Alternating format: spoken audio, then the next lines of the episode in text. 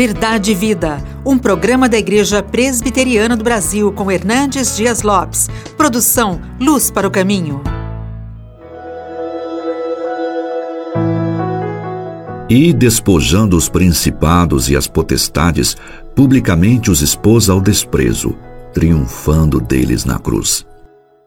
Há muitas pessoas que imaginam que na batalha espiritual, da luz contra as trevas, do bem contra o mal, do, do Deus vivo e todo-poderoso contra o diabo, nós estaríamos lutando com duas forças iguais e opostas. Porém, o diabo não é uma divindade caída. O diabo é um anjo caído. Ele é limitado quanto ao tempo, ele é limitado quanto ao conhecimento, ele é limitado quanto ao poder. O fim do diabo já está lavrado, já está decidido. Apocalipse capítulo 20, versículo 10, diz que ele vai ser lançado no dia do juízo final no lago do fogo e vai ser atormentado pelos séculos dos séculos.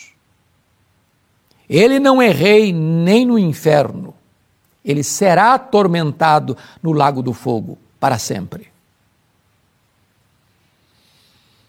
É claro que o diabo é um ser perverso. A Bíblia o denomina como diabo, Satanás, antiga serpente, o leão que ruge, Abaddon, Apolion, assassino, pai da mentira, maligno, enganador, suplantador, Deus deste século, príncipe deste mundo. É, portanto, quando você vai examinando todos esses títulos e esses nomes, você percebe quão perigoso ele é. Ele não está sozinho, ele tem uma corja sob o seu comando. O apóstolo Paulo diz que a nossa luta não é contra carne e sangue, mas contra principados, potestades, dominadores deste mundo tenebroso e forças espirituais do mal. Nós não devemos encarar esta luta espiritual é, com presunção ou menosprezando ou diminuindo a força e o poder deste inimigo. Paulo disse nós não devemos ignorar os seus desígnios. Não podemos entrar nessa luta de cara limpa, usando armas carnais. Mas precisamos de armas espirituais, poderosas em Deus, para destruir fortalezas e anular sofismas. Precisamos de toda a armadura de Deus. Precisamos ser revestidos com o poder de Deus. Porque este inimigo, diz a Bíblia, é um valente. Ele tem uma casa, ele guarda em segurança todos os seus bens. Este inimigo tem um reino e a Bíblia chama de império das trevas. A Bíblia diz que este inimigo é o espírito que atua nos filhos da desobediência.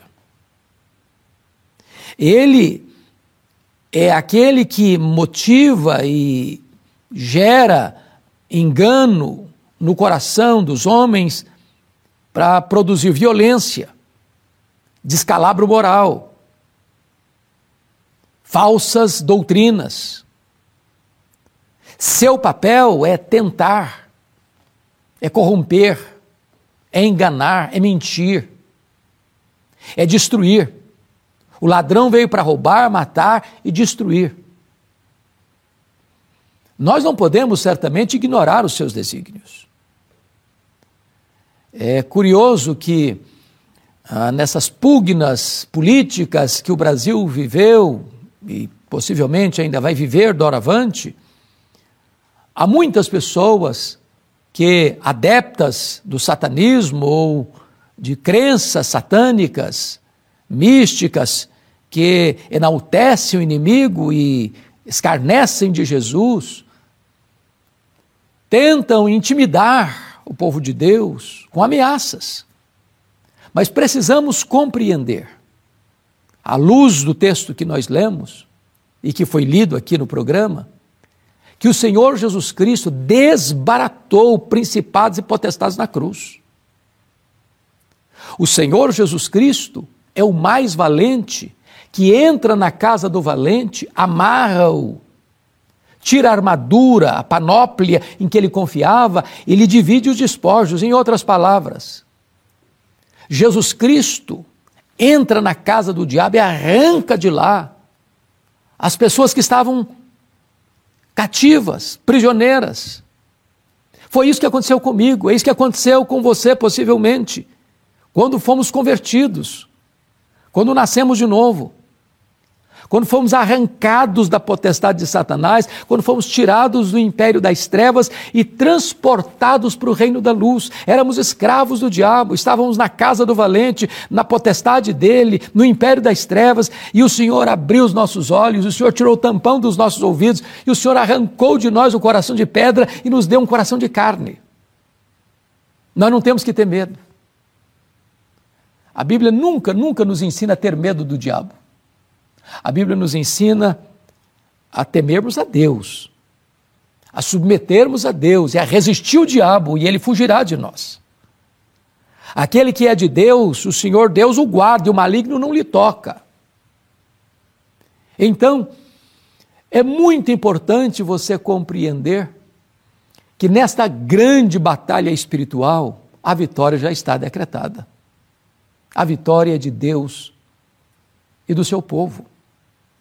Quando você vai para o livro de Apocalipse, que é o livro que retrata as últimas coisas, você vai encontrar no capítulo 12 deste livro o dragão, o diabo, Satanás, que tenta destruir a Jesus. Não consegue.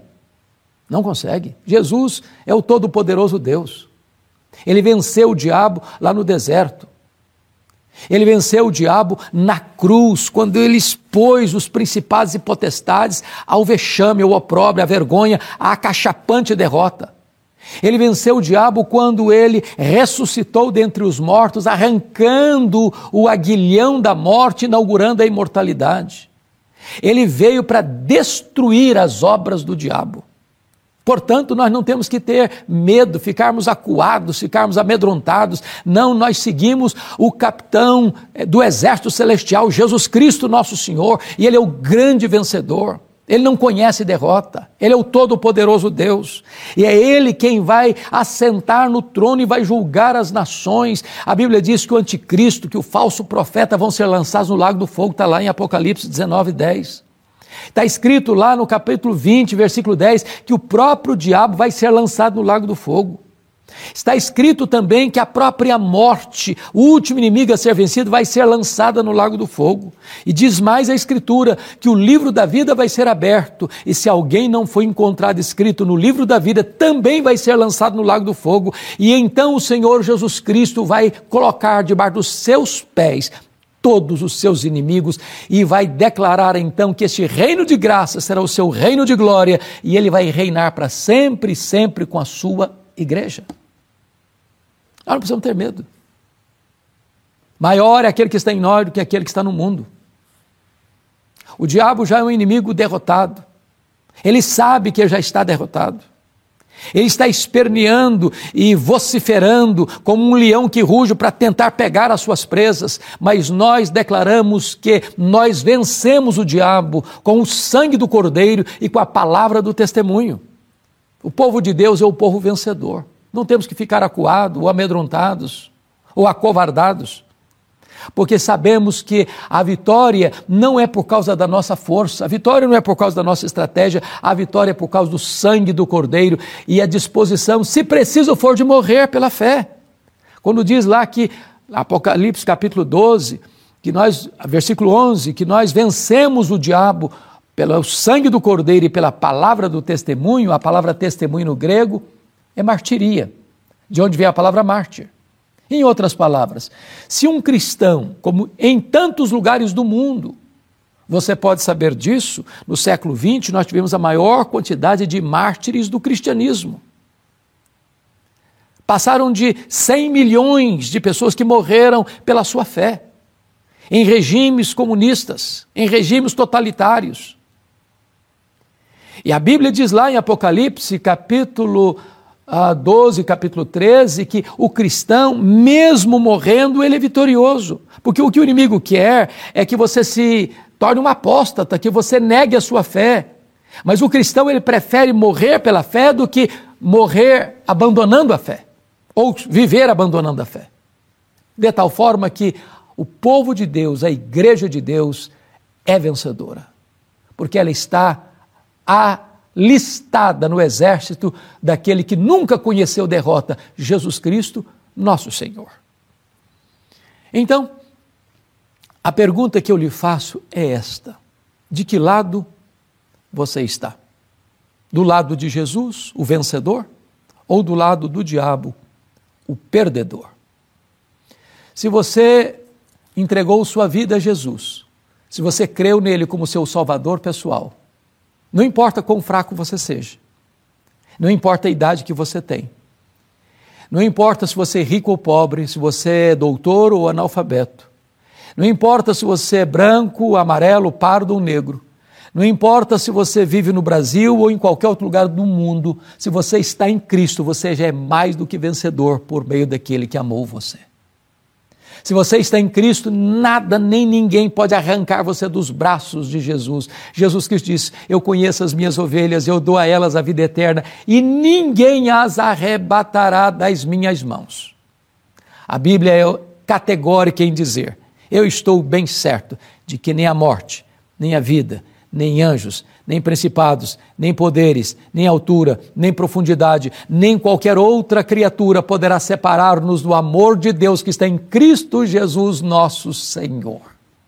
É hora da igreja de Deus se levantar com grande força e vigor na dependência do Espírito de Deus, olhando para a cruz de Cristo, vazia, porque ele venceu a morte, ele ressuscitou e ele está no trono e ele reina e ele vai voltar. E desta maneira a igreja se levantar para dar testemunho da sua fé com grande vigor, com grande coragem, na dependência do poder do Espírito Santo de Deus. Eu quero orar com você. Eu quero orar por você. Nós esperamos que a igreja evangélica, a igreja cristã, o povo de Deus desta nação se levante como um povo vitorioso, povo que crê naquele que é o todo-poderoso Deus. O povo que entende que o Senhor Jesus está no trono e ele governa e ele reina sobre o universo, sobre as nações, sobre a nossa vida. Este é aquele que merece a nossa adoração. Este é aquele a quem nós servimos, este é aquele a quem nós seguimos, e por estas veredas as veredas de justiça é que nós queremos caminhar. Então, ore comigo onde você está. Deus amado, nós te adoramos e louvamos o teu nome pela tua palavra, pela esperança e garantia que ela nos traz. Louvamos o teu nome porque o inimigo já foi vencido na cruz. E haverá um dia em que nós colocaremos também o inimigo debaixo dos nossos pés, conforme está escrito na tua palavra. Conceda alegria ao teu povo, conceda segurança ao teu povo e dá vitória ao teu povo. Em nome de Jesus oramos. Amém. Verdade e Vida, com Hernandes Dias Lopes, um programa da Igreja Presbiteriana do Brasil, produção de Luz para o Caminho. Luz para o Caminho, o Evangelho de Cristo através da mídia.